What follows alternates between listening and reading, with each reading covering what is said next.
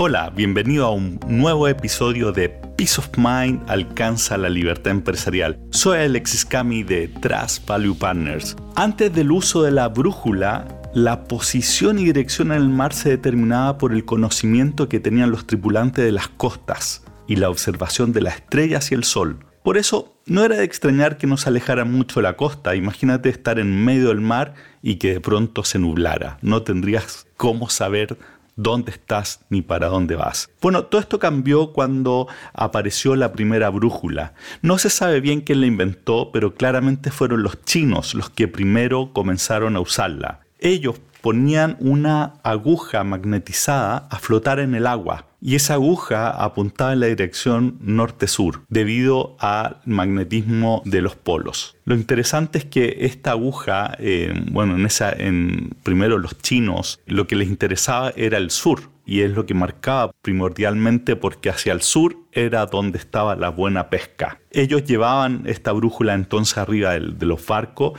y en los barcos también llevaban trozos de, piedra calamita fundamentalmente o magnetita para frotar esta aguja contra estas piedras que lo que lograban era que se magnetizara y funcionara entonces este instrumento.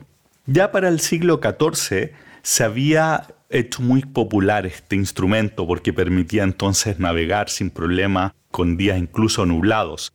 Y en esa época ya que se, había hecho muy popular en, en Europa, sobre todo en las partes del sur, vino una introducción bien importante, una mejora a esta brújula que la hizo un personaje, un mallorquí supuestamente, le introdujo lo que se conoce como la rosa de los vientos. La rosa de los vientos es este aparato, este circular donde están marcados los puntos cardinales y que rota. Entonces tú al poner la aguja sobre este círculo que rota, te permitía marcar entonces la ruta que tú querías seguir, si era hacia el norte o, el punto cardinal que querías seguir. ¿Por qué te estoy hablando todo esto? Porque así como antes era muy peligroso navegar en mar abierto sin este instrumento, la brújula, tú hoy día no puedes navegar en tu negocio sin tener una brújula clara. Y para eso lo que te quiero conversar es sobre el concepto de la visión.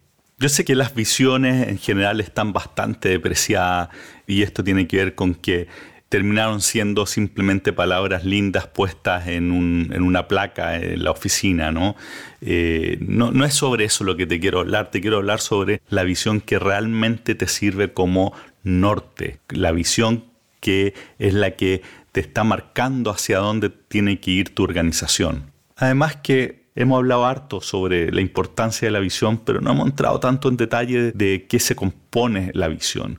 Y para nosotros en Trust Value Partners, nosotros consideramos que la visión tiene básicamente dos partes fundamentales. Una que es bastante fija y otra que se va renovando en el tiempo. Hoy ya te quiero hablar de la primera parte, de hecho es una sobre la cual conversamos también en el episodio en el número 2 que hablamos de visión versus gestión. El tema es que la parte fija tiene que ver con lo que hemos hablado del why, el por qué, el para qué tu empresa existe. Esa componente es bastante fija porque es algo bien constitutivo. Por ejemplo, nosotros en Trust Value Partners hablamos que nuestro why, nuestro por qué o para qué es porque somos el complemento de aquellos empresarios visionarios para que sus negocios trasciendan en el tiempo. Así como puedes ver, es una frase, una frase que te dice el por qué, para qué. En nuestro caso tiene que ver con empresarios y con que hacer que sus negocios trasciendan en el tiempo. ¿Para qué podemos hablar después?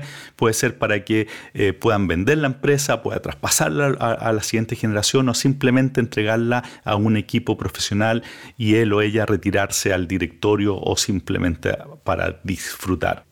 Entonces, en este ejemplo que estoy ocupando de nuestra firma es una frase. ¿Y cuál es la gracia de esa frase? Es que ella es suficientemente amplia como para poder desarrollar toda una empresa en torno al concepto y al mismo tiempo marca con claridad lo que está fuera de lo que va a ser tu negocio.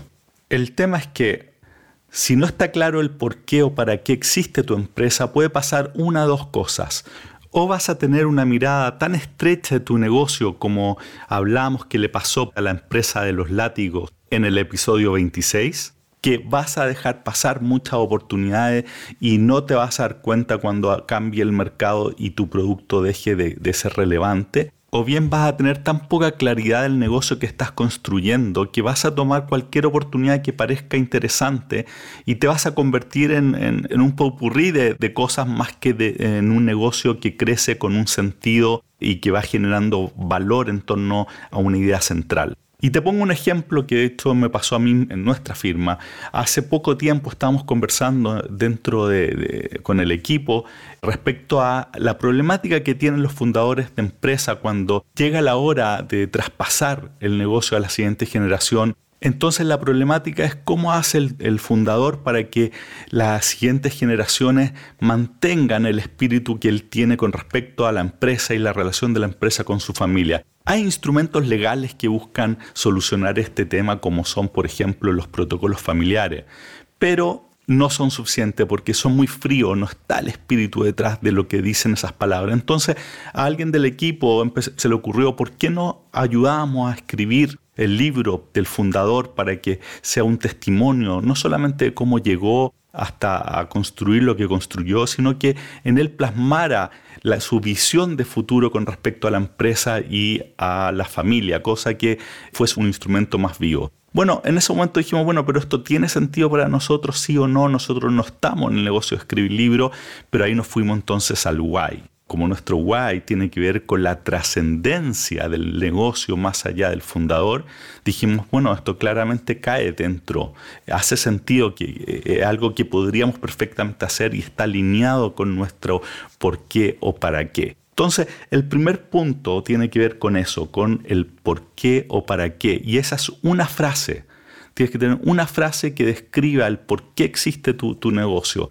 De esto es lo que, eh, bueno, Simon Sinek se hizo famoso con este Start with Why, ¿cierto? Es parte por el porqué de tu negocio.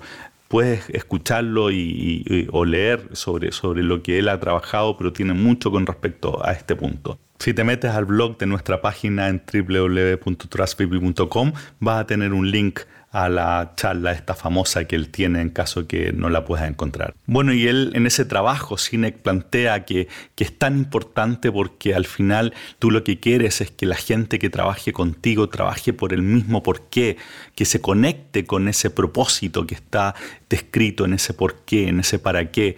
Y al mismo tiempo, él plantea que la conexión con tus clientes es mucho más potente cuando se conectan también a ese nivel y no simplemente eh, se trata de una relación transaccional en donde están comprando un producto y están comparando los atributos, ¿cierto? Y él pone como ejemplo Apple en el sentido que el usuario de Apple, el consumidor de Apple, no compara los atributos de su Mac con los PC, sabe que va a comprar el Mac porque está conectado con el propósito, el por qué, el para qué, es la, la identidad que se genera en torno a ese propósito. Este primer punto que es más fijo es que tú tienes que tener claro el por qué, el para qué existe tu empresa y esa tiene que ser una frase suficientemente amplia para poder transformarlo en un negocio y al mismo tiempo que te sirva como regla, como chequeo para las nuevas oportunidades si calzan o no con lo que estás eh, tú desarrollando. Si tú construyes en torno a este propósito, lo que va a terminar es haciendo una empresa que va a valer mucho más que la sumatoria de oportunidades de productos y servicios que no tengan relación unos con otros.